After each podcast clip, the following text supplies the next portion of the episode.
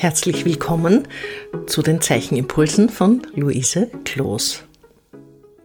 Ich hoffe, ihr konntet euch gut mit den Kornfeldern und Getreideähren beschäftigen. Für diesen Impuls schlage ich euch eine Vertiefung vor. Den Blick auf unsere Felder von oben.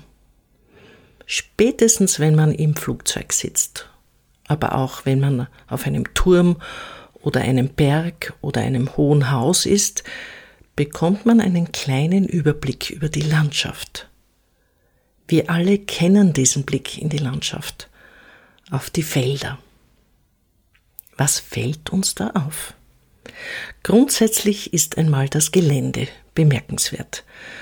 Meistens ist es eine flache Gegend, vielleicht mit Hügeln oder kleinen Bergen, auf denen sich Felder befinden die flachere oder leicht hügelige Landschaft, die den Bauern eine gewisse Struktur und Anbauweise ermöglicht, ihre Felder zu bestellen.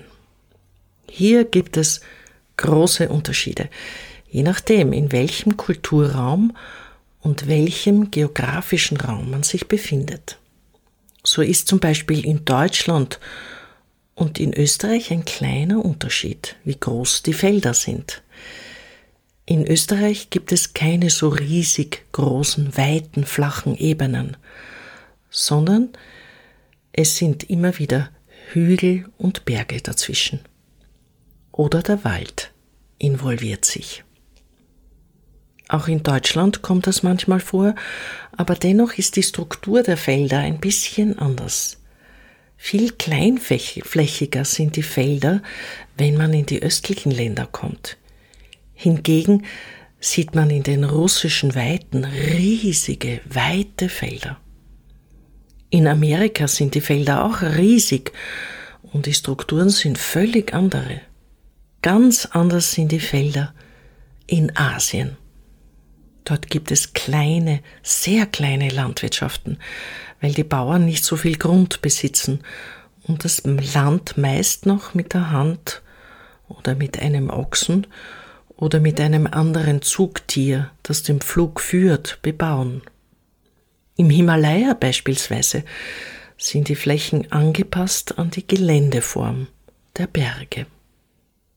Dort geht es überall steil hinauf und soweit es irgendwie möglich ist, gibt es dort Terrassenfelder. Vielleicht habt ihr schon bei euren Reisen beobachtet, wie sich die Landschaft gestaltet, wenn ihr einen Blick von oben machen konntet. Wo immer ihr etwas gesehen habt, so gibt es doch eine Übereinstimmung. Die Felder sind meist rechteckig oder quadratisch oder wenn man es analytisch beschreiben will, so sind die Felder wie in einem Raster aufgeteilt. Und man kann das intuitive Gefühl des jeweiligen Bauern in Kommunikation mit seinem vorgefundenen Gelände beobachten. Wasseradern, Straßen, Wege, steinige Situationen oder eine Ansammlung von Bäumen stellen die Ordnung der Felder auf überraschende Weise in eine neue Konstellation. Auch ist die Farbanordnung je nach Jahreszeit sehr unterschiedlich. Bei Schnee beispielsweise steht, sieht man von oben Linien, die von Wegen, Wasserläufen oder natürlichen Geländekarten eingeschrieben sind. Im Frühjahr werden die unterschiedlichen Feldfrüchte in Farbe und Struktur sichtbar. Das vertieft sich im Sommer und dann noch mehr im Herbst. Es lohnt sich also, immer wieder einen Blick von oben auf Felder zu werfen. Ich möchte hier auf Paul Klee verweisen, der es so wunderbar verstanden hat, diese Beobachtungen in eine Abstraktion hineinzuführen, denen viele andere Künstlerinnen in ihrer Weise gefolgt sind. Die heutige Aufgabe ist also folgende. Nehmt eure Beobachtung auf Felder von oben als Skizze oder Fotografie mit nach Hause und legt eine Komposition dieser Felder mit Linien auf eurem Zeichenblatt an. Manchmal braucht es schmale doppelte Linien und breite Linien zu markieren.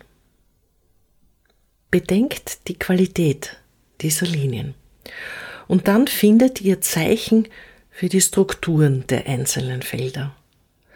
So könnt ihr diese Strukturen in diesen einzelnen Feldern füllen, dichter oder weniger dicht, an mehreren Stellen wiederholend, so dass sich eine Totalität im Bild ergibt.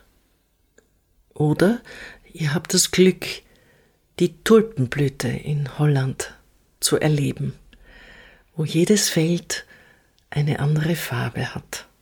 Großartige Farbkompositionen zu sehen sind, die ihr in eure Zeichnung einbaut. Van Gogh, Cézanne, Caspar David Friedrich, Matisse, Picasso, Bryce Marden, Marianne Lang, um nur einige wenige zu nennen, legen uns bis heute so fantastische Vorschläge in ihren Zeichnungen vor. Recherchiert im Internet, geht in Museen und entdeckt die vielen Möglichkeiten, die sich aus der Beobachtung von Feldern von oben ergeben. Und probiert eure eigenen Ideen und Möglichkeiten aus. Viel Freude. Ich grüße euch alle sehr herzlich, eure Luise Kloß.